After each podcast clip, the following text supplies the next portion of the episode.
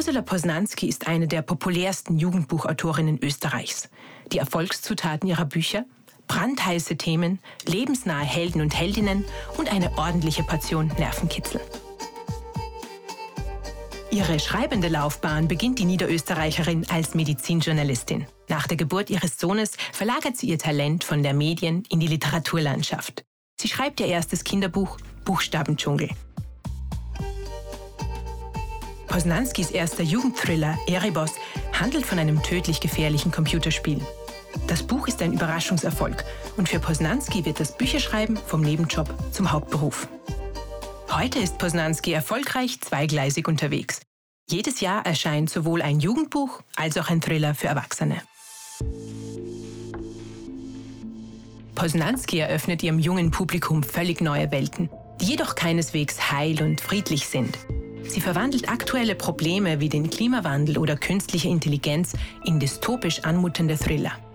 In Ursula Posnanskis Roman Shelter erfindet eine Gruppe Studenten und Studentinnen eine absurde Verschwörungstheorie, um zu beweisen, wie leichtgläubig Menschen eigentlich sind. Doch kaum haben sie ihre Theorie im Netz verbreitet, gewinnt sie eine gefährliche Eigendynamik, die sich bald nicht mehr stoppen lässt. Jetzt freue ich mich, Ursula Posnanski zum Gespräch zu begrüßen.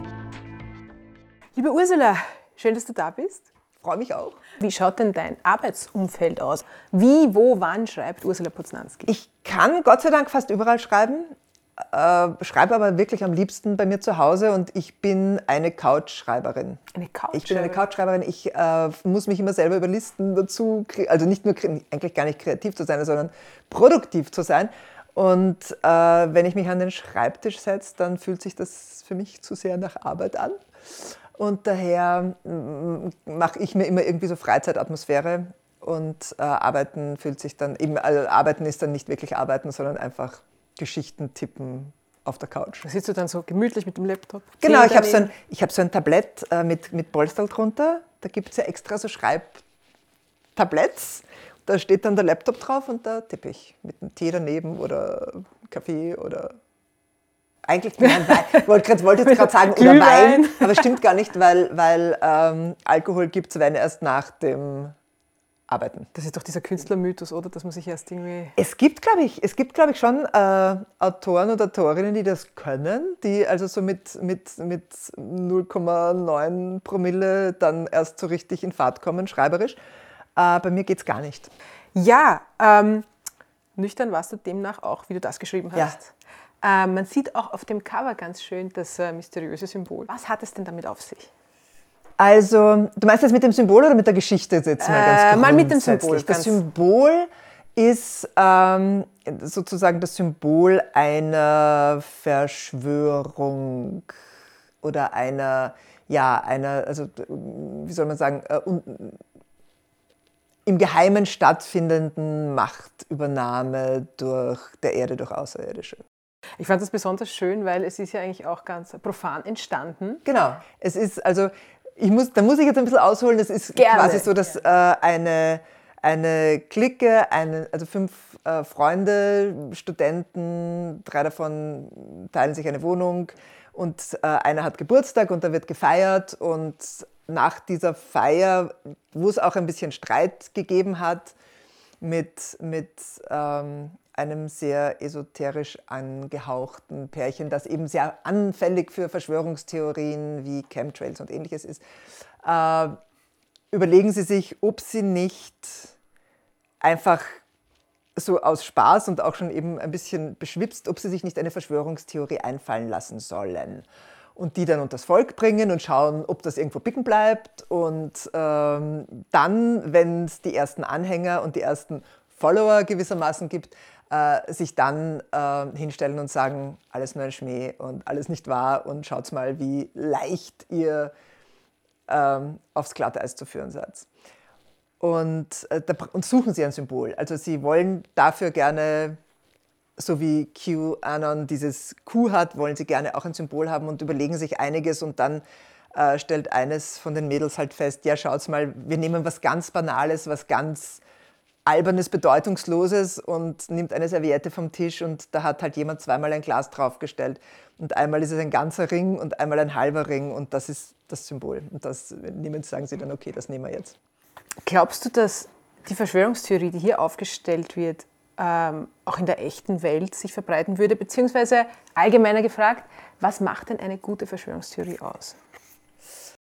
Äh, also eine gute Verschwörungstheorie zeichnet sich eben dadurch aus, dass, ähm, dass, man, sie, dass man sie nicht widerlegen kann.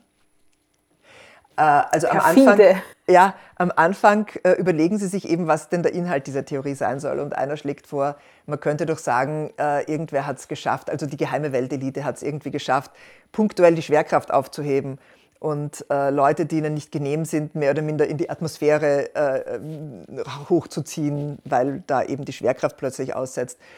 Und dann kommt aber das ganz richtige Gegenargument, das wäre aber schon beobachtet worden. Das, das wäre schon jemandem aufgefallen. Oder auch wenn äh, irgendwelche, nachdem sie dann sagen, Aliens sind auch eine ganz lustige Idee und die wollen sich vielleicht von unseren Gehirnen ernähren oder, oder daraus bestimmte Stoffe gewinnen, sagt auch ein, anderer wieder, das wird aber nicht funktionieren, weil es wird keinem das Hirn rausgefressen. Das heißt, sie brauchen eine Theorie, die man die eine reine Interpretationsgeschichte ist. Und sie sagen dann eben, okay, ja, Aliens sind, sind zwar Aliens, aber die übernehmen gewissermaßen nur die menschlichen Körper, also so parasitär in gewisser Weise, und steuern ihren Wirt. Und die Wirte nennen sich eben Shelter, darum heißt das Buch Shelter, auf Englisch Unterschlupf. Äh, und das kann man nicht nachweisen. Weil da gibt es genug Leute, die sagen, ja, ich bin jetzt ein Shelter, ich habe es genau gespürt wie das Alien plötzlich da war. Ja, also das, und das, äh, das kann man nicht, da kann man quasi, man kann es weder belegen noch widerlegen. Und damit ist eine Verschwörungstheorie schon ziemlich gut aufgestellt. Müssen eigentlich die äh, Protagonisten eines Jugendbuchs immer Jugendliche sein? Weil da sind sie eigentlich auch Studenten. Ja, aber noch schon jung. Es ist, es ist immer so ein, es ist ein bisschen eine, eine Gratwanderung, weil bei den jugendlichen Jugendlichen, also wenn ich jetzt sage 15, 17, ähm, dann gibt es ja immer Eltern und die sind meistens im Weg. Also der Geschichte einfach sehr im Weg. Äh, ich glaube, das ist einer der Gründe, warum äh, sehr viele Jugendbücher mit entweder Internatskindern oder Waisen arbeiten, damit eben da nicht irgendwo eine Mutter oder ein Vater herumlaufen und sagen, äh, aber bitte um 8 Uhr bist du zu Hause oder um 9 Uhr, sondern damit der Plot eine Chance hat. Äh, und in dem Fall habe ich aber einfach ein bisschen ältere Protagonisten gebraucht, damit das Ganze funktionieren kann. Also ich wollte gerne, dass die eben schon alleine wohnen oder zusammen wohnen, also halt schon studieren, Auto fahren können, solche Dinge machen können, Jobs haben nebenbei.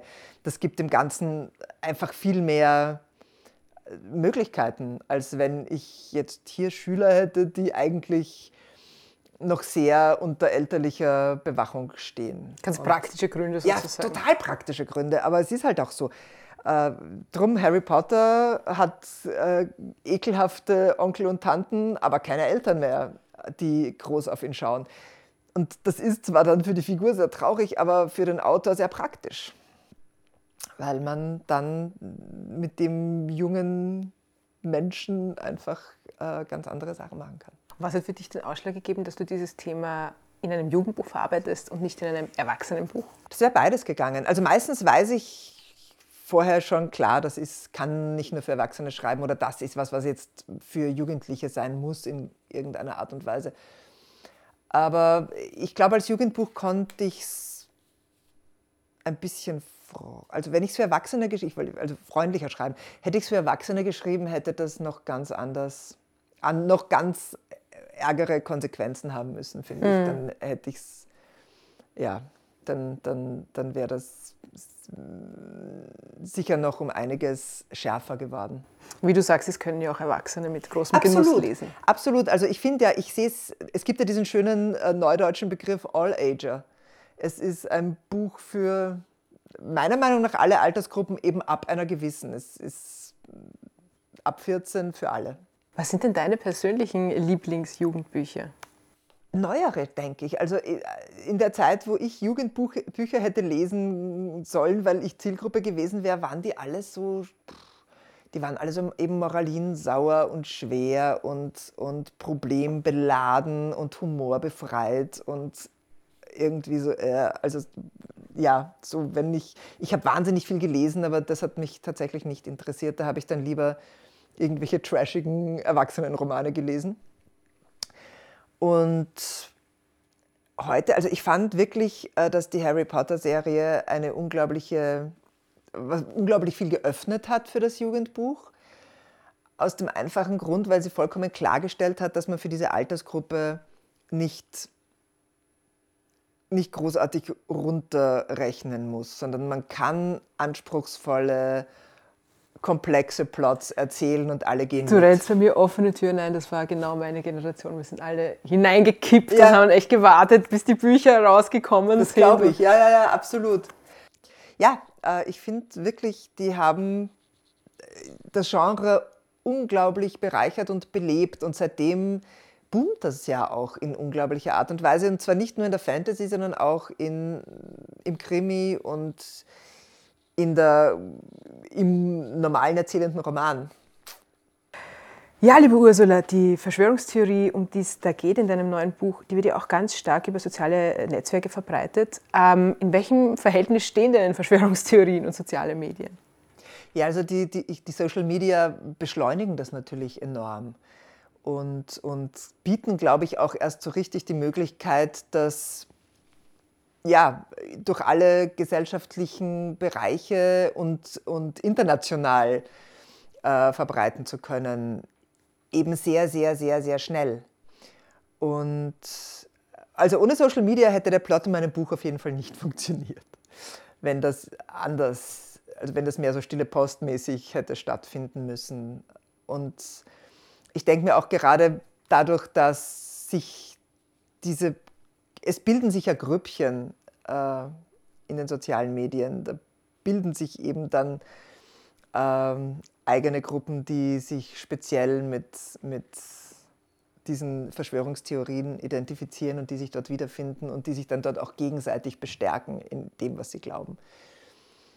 Ich denke, das spielt eine ganz, ganz große Rolle. Du warst früher auch Wissenschaftsjournalistin. Ja. Und ähm, wie, wie ist denn dein Weg verlaufen von der Wissenschaftsjournalistin zur Jugendbuch- und Thriller-Autorin? Beziehungsweise wo ist da die Parallele? Was haben diese Bereiche miteinander zu tun? Ähm, nicht sehr viel tatsächlich, aber verlaufen ist es äh, sehr fließend. Ich habe lange Zeit beides gemacht. Ich habe mit Kinderbüchern angefangen und habe das so neben dem Journalismus gemacht. Und erst als dann mit Erebos das erste Jugendbuch rausgekommen ist, ähm, das äh, wesentlich erfolgreicher geworden ist, als ich gedacht hätte, ist dann der Journalismus immer weniger geworden, rein aus Zeitgründen. Und ähm, irgendwann ist das dann ganz weggefallen, weil es erstens jetzt wirtschaftlich keinen großen Sinn mehr gemacht hätte und zweitens einfach das Bücherschreiben dann doch sehr zeitintensiv geworden ist, speziell ab dem Zeitpunkt, wo ich dann auch angefangen habe, äh, nicht mehr nur für Jugendliche, sondern auch für Erwachsene zu schreiben. Ich habe mir gedacht, vielleicht ist so eine Art äh, Vermittlerposition beiden Berufsfeldern eigen, weil du ja auch immer sehr aktuelle Themen in deinen Büchern aufgreifst, nicht? Äh, ja, ja, wobei, weiß ich nicht. Also ich habe bei den Büchern jetzt überhaupt nicht den Anspruch damit, damit äh, nein, also ich will nicht zwingend informieren. Was ich gerne mache, ist äh, Fragen, die ich mir selber stelle und auf die ich meistens eh auch keine Antwort habe, so im Rahmen eines Plots mehr oder minder in die Arena zu werfen und dann drum herum zu denken in Form einer Geschichte. Aber wie gesagt, ich, gerade im Jugendbuch ist es mir total wichtig, dass das nicht mit einem erhobenen Zeigefinger daherkommt, dass das nicht äh, so klingen soll wie, liebe Kinder, jetzt komme ich und erkläre euch die Welt und äh, was sozusagen das Richtige ist. Wenn, dann hätte ich gerne, dass man sich selber Gedanken macht, aber nicht zwingend immer meine Gedanken, äh, sondern dass das offen bleibt, was man, also was der oder diejenige jeweils für Schlüsse draus Dass zieht. du quasi was anstößt. Genau, ich stoße was an. Ich stoße es auch für mich selber an äh, und komme dann auch auf gewisse Schlüsse für mich, aber das ist nicht, es ist nicht zwingend notwendig, dass jeder in die gleiche Richtung denkt wie ich. Das fände ich ganz komisch sogar eigentlich. Ich sage immer irgendwie so, das Buch, das man geschrieben hat, ist doch die Antwort auf die Frage, die man sich gestellt hat. Und wenn man die in einem kurzen Satz beantworten hätte können, hätten wir kein Buch drüber schreiben Ja, genau. Müssen. Wobei ich auch sagen würde, ich habe oft trotzdem am, am Ende nicht wirklich eine Antwort, die ich jetzt, wo ich jetzt sagen würde, die ist gültig das Buch und unumstößlich. Das Buch ist die Antwort. Ja. Ja, aber, aber auch die ist jetzt nicht in, also die ist nicht immer eine Lösung, die Antwort. Das ist wahr, das ist ja. sehr weise, aber ich glaube, das wird oft verwechselt. Ja, wahrscheinlich. Apropos Jugendbuch, ähm, was macht denn für dich ein gutes Jugendbuch aus? Ich glaube, ein gutes Jugendbuch muss zuallererst einmal ein gutes Buch sein. Äh, und dann finde ich es, ja, es darf eben meiner Meinung nach nicht, nicht belehrend sein wollen. Es darf sich auf der anderen Seite auch nicht anbiedern wollen. Das finde ich fast genauso oder eigentlich noch schrecklicher. Äh, diese Bücher, die dann versuchen so auf, ey, äh, komm, ich bin's dein Kumpel, ich bin zwar 20 bis 30 Jahre älter als du, aber macht ja nichts. Ne? Äh, also ich finde, es ist, es ist äh, die Jugendbücher, die dann so ganz gezielt Jugendsprache mit hinein verstricken äh, und so, das, das tut mir immer innerlich ein bisschen weh. Ähm, also Augenhöhe finde ich sehr wichtig, aber ohne, ohne sich jetzt zwangsjugendlich zu geben. Jetzt von, also so rein von der Einstellung her. Und das, das Jugendliche oder das Jugendbuch typische ergibt sich ja oft einfach schon daraus, dass man aus der Perspektive spricht, aus dem, Blick, aus dem Blickwinkel von jemandem schreibt, der eben in dieser Altersklasse zu Hause ist. Äh, das, und, und, und das reicht meistens schon. Und ich finde, ansonsten sind das eben einfach sicher von den Themen her Dinge, die äh, Jugendliche schon interessieren sollten, ähm, aber nicht nur Jugendliche. Und ich finde das immer ganz super. Ich bin ein großer Fan davon, wenn mir Leute erzählen, dass das Buch durch die ganze Familie geht. Also, dass das jetzt der 16-jährige Sohn gelesen hat und dann seinen Eltern sagt, ah, das müsst ihr auch lesen. Das finde ich super. Also, ich liebe das, wenn das quasi durch drei Generationen geht, weil manchmal werden auch noch die Großeltern damit belästigt. Und äh, so versuche ich es aber auch zu schreiben, dass das für alle geht, dass das, für, dass das jetzt nicht ein ein Buch ist, wo dann steht zwar drauf ab 14, aber es steht nicht drauf bis maximal 19. Und äh, ich schreibe es auch wirklich immer so, dass ich Spaß dran hätte, es zu lesen. Ohne zu viel verraten zu wollen, äh, ja. es geht ja auch sehr spannend aus. Ja, braucht ein gutes, äh, doch auf jeden Fall, braucht ein gutes Jugendbuch noch eine schöne Wendung am Schluss? Würde ich wieder sagen, ähm, nicht nur das Jugendbuch, sondern ich finde grundsätzlich Wendungen am Schluss äh, tun jedem Buch in gewisser Weise gut. Ja, aber ich würde ich würd auf jeden, das würde ich auf jeden Fall mit Ja beantworten. Liebe Ursula, dann hätte ich noch eine letzte Bitte an dich. Kannst du mir das Buch signieren? Na klar, gerne. So.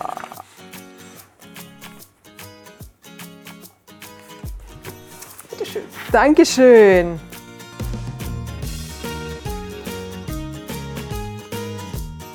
Und während wir uns auf die Reise zu unserem nächsten Ziel machen, wünsche ich Ihnen ganz viel Freude beim Lesen. Bis bald bei Literatur.